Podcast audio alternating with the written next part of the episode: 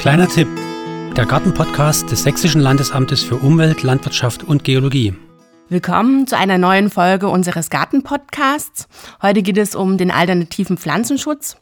Also Schädlinge im Garten kennt ja jeder. Also wir wissen, dass ähm, Schmetterlingsraupen ähm, irgendwo an Pflanzen zu finden sind oder auch ähm, Pilze tauchen immer wieder als äh, Schaderreger auf. Und äh, wie ist denn das? Da ist immer guter Rat teuer. Und um eben ähm, da zu schauen, was man für Möglichkeiten hat, alternativen Pflanzenschutz zu betreiben, ähm, habe ich mir Frau Dr. Köhler von unserem Pflanzenschutzreferat eingeladen. Hallo, Frau Dr. Köhler. Hallo, Frau Seliger. Schön, dass Sie da sind. Ich werde die Fragen stellen. Ich bin Anja Seliger und ich würde einfach sagen, wir starten. Also in meinem Garten, da baue ich sehr gern Möhren an. Also auch die ganzen verschiedenen Sorten. Sind es jetzt gelbe oder sind es jetzt rote oder orangefarbene? Aber daran, an den Möhren finde ich immer wieder hässliche Gänge mit so ja, so weißen Maden. Was sind denn das für Maden und wie kann ich denn diesen vorbeugen?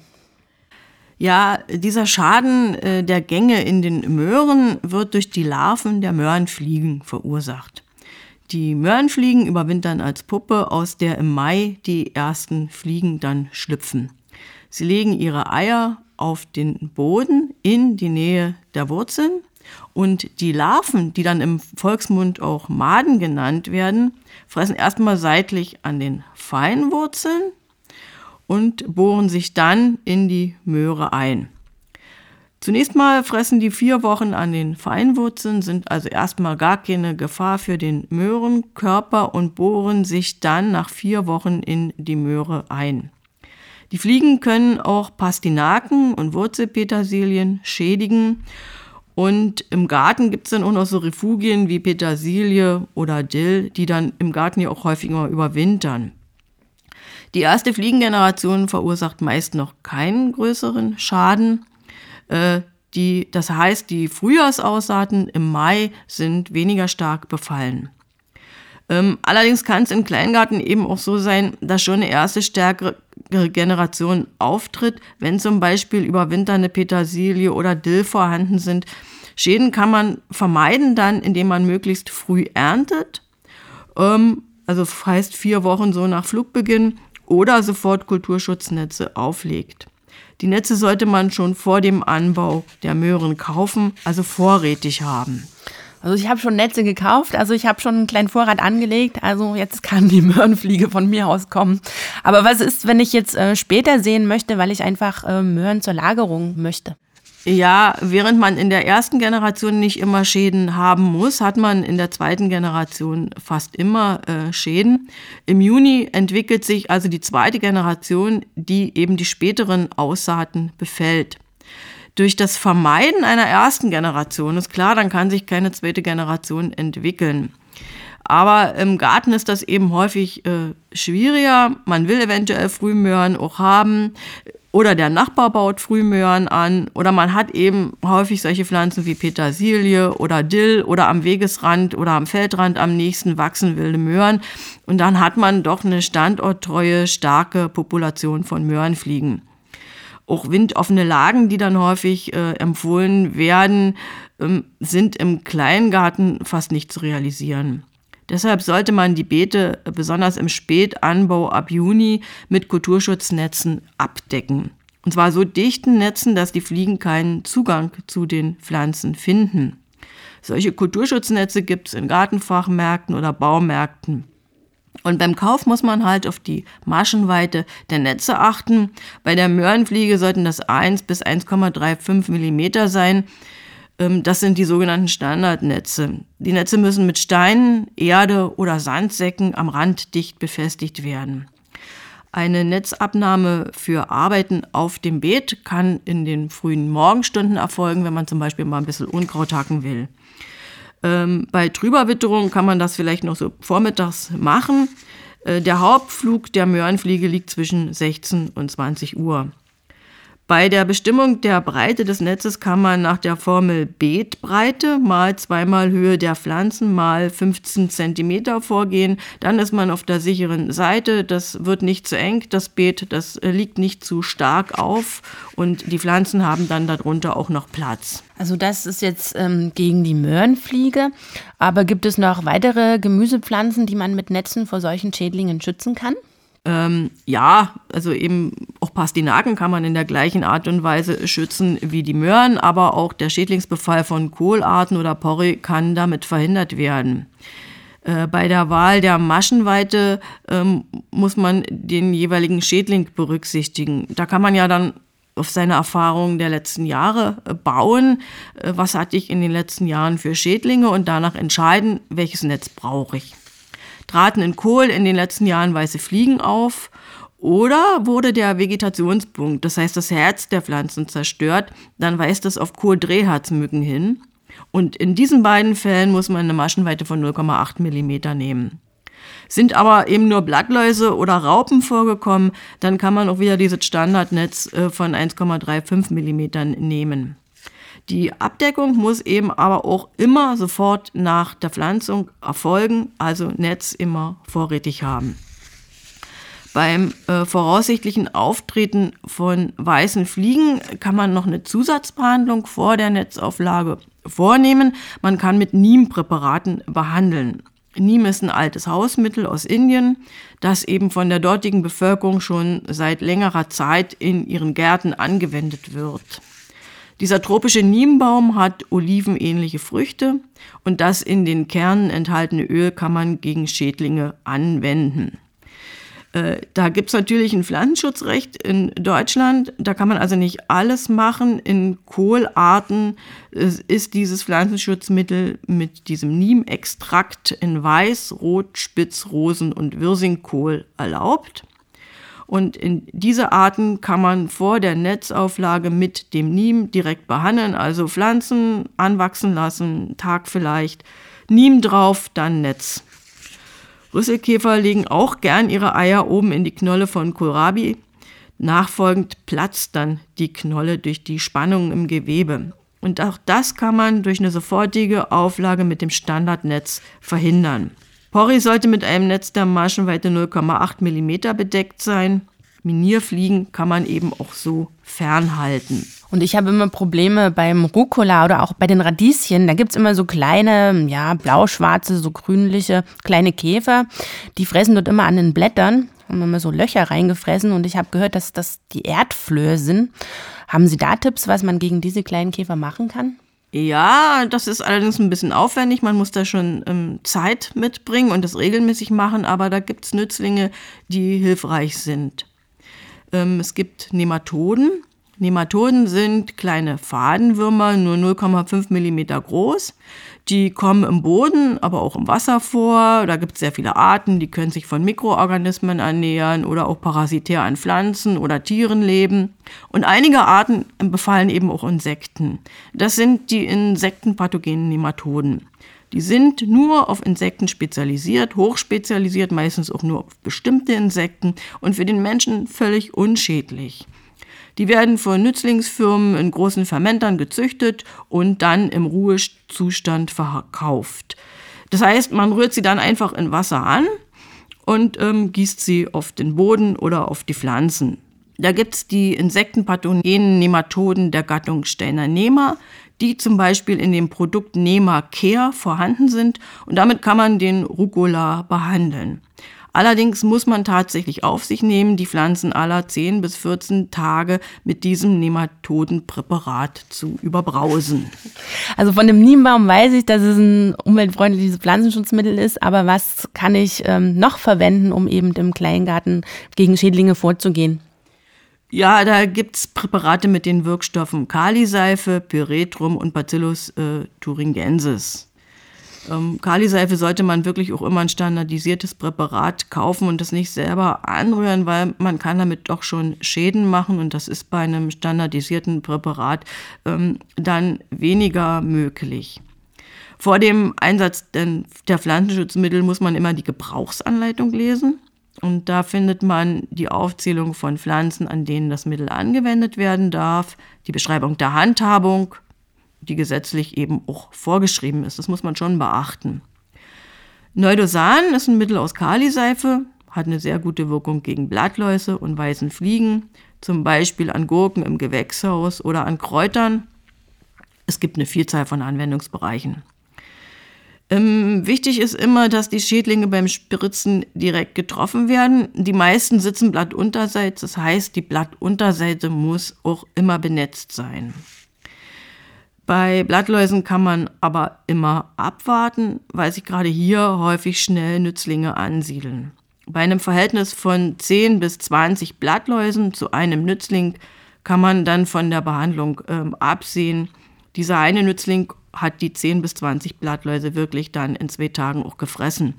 Hinweise dazu auf der Internetseite der Gartenakademie. Da kann man sich angucken, wie sehen Blattlausnützlinge aus, was gibt es da noch außer den altbekannten Marienkäfern, was kann ich da alles so in meinem Garten finden.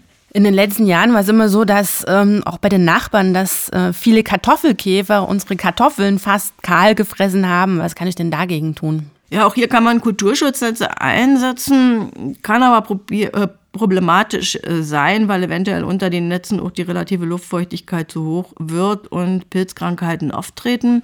Das geht also nur, wenn es wirklich trocken ist. Aber auch Niempräparate äh, kann man einsetzen. Will man die Kartoffelkäfer mit den Niempräparaten fernhalten, muss man genau auf das Entwicklungsstadium achten. Den gelb-schwarz gestreiften Käfern kann man also mit Niem nicht beikommen. Man muss beobachten, wann die ersten Käfer an der Unterseite der Blätter ihre gelb-orangen Eier ablegen. Je nach Temperatur schlüpfen nach fünf bis zwölf Tagen die ersten rot-orangen Larven. Und diese Larven kann man dann mit Niempräparaten behandeln. Dabei müssen die eben auch wieder getroffen werden. Ab einer Woche nach der Behandlung muss man wöchentlich kontrollieren, ob wieder neue Larven vorhanden sind.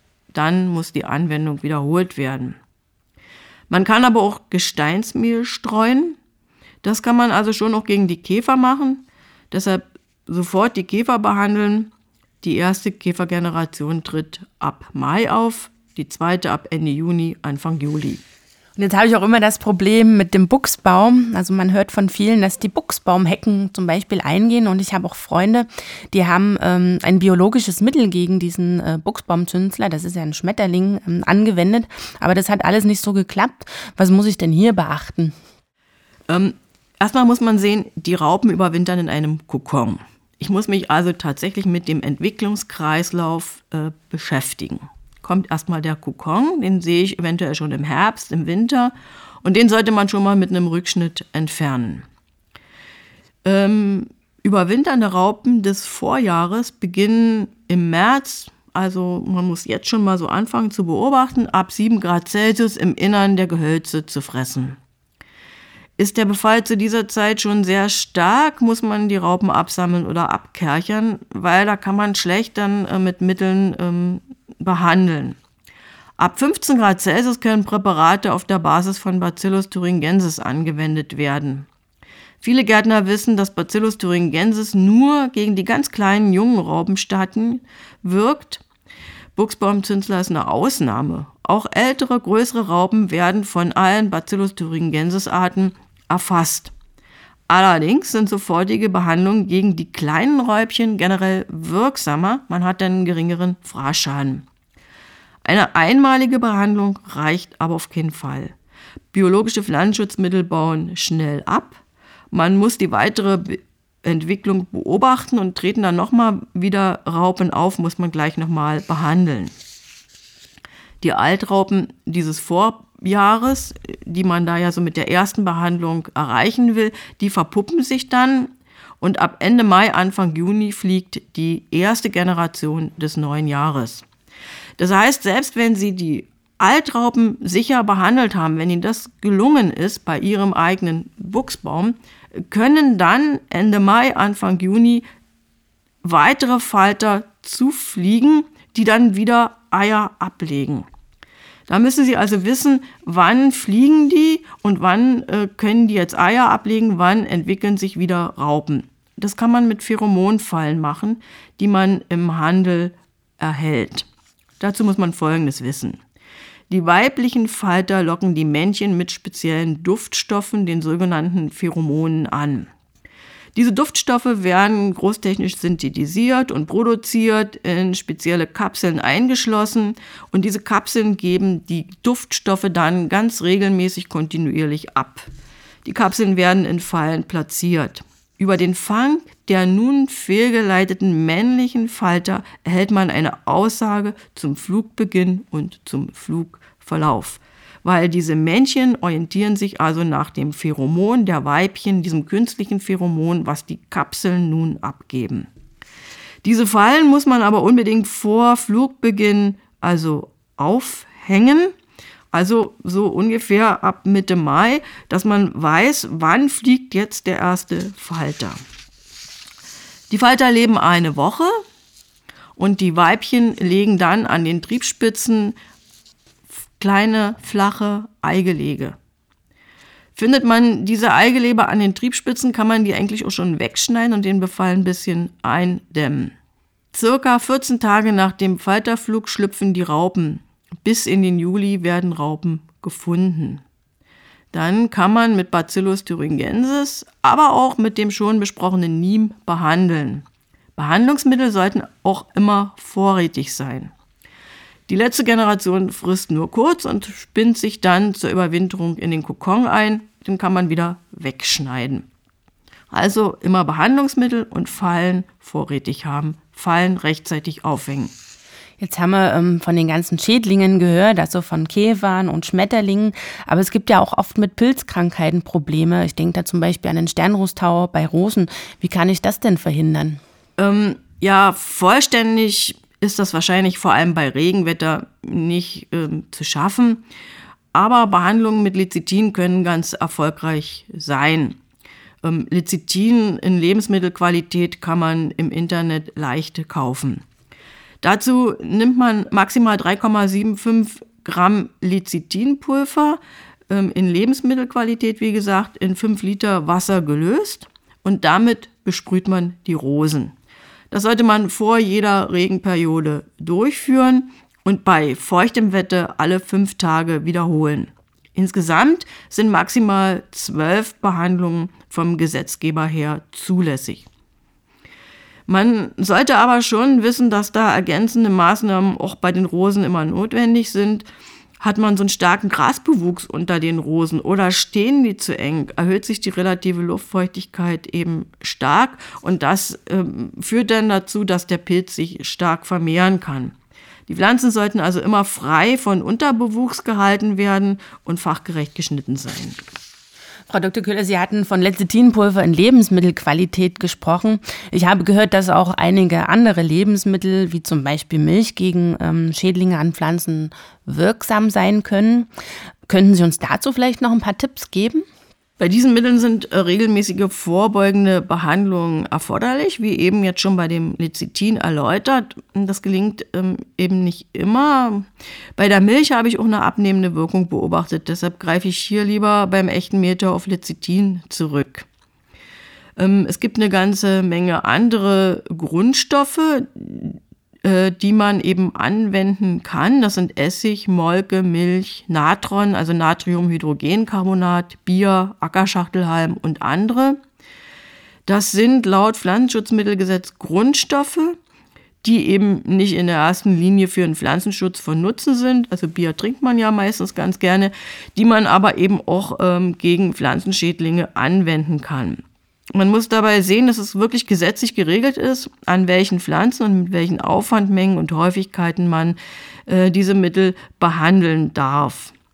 Zum Beispiel kann man eben Natron, Natriumhydrogencarbonat, das ja auch als Backtriebmittel verwendet wird, an Gemüse, Beeren, Obst und Zierpflanzen gegen echten Mehltau anwenden. Dazu löst man 33,3 Gramm bis 100 Gramm Natron in 10 Liter Wasser und äh, bespritzt damit die Pflanzen. Es können ungefähr ein bis acht, es, nee, es können nicht ungefähr, es können ein bis acht Spritzungen im Abstand von zehn Tagen erfolgen. Einige Pflanzen können empfindlich reagieren. Und deshalb sollte man vor der großflächigen Anwendung Probespritzungen durchführen. Eine stärkende Wirkung hat auch die regelmäßige Behandlung mit Ackerschachtelhalm, die eben die Zellwände und die Epidermis stärkt und damit können Pilzkrankheiten und Schädlinge schlechter angreifen. Eine Liste dieser Grundstoffe findet man auf der Internetseite des BVL unter Anwendung von Grundstoffen. Vielen Dank, Frau Dr. Köhler für die Informationen und, den, und die Tipps, die ganzen Tipps zum alternativen Pflanzenschutz. Frau Dr. Köhler hat uns dankenswerterweise eben, wie schon erwähnt, zusätzlich noch ähm, etwas Infomaterial zu den Nützlingen zur Verfügung gestellt. Und das finden Sie dann eben auf unserer Internetseite der Gartenakademie www.gartenakademie.sachsen.de. Da finden Sie dann auch wieder andere Informationen zum Gärtnern, also zahlreiche weiterführende Informationen. Und Sie finden auch Veranstaltungstipps und ähm, im nächsten Podcast wird es um Balkonkastenbepflanzung gehen.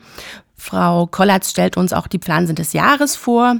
Wir wünschen Ihnen weiterhin äh, viel Spaß beim Gärtnern und einen guten Start in die Gartensaison. Bis zum nächsten Mal beim Gartenpodcast des Landesamtes für Umwelt, Landwirtschaft und Geologie.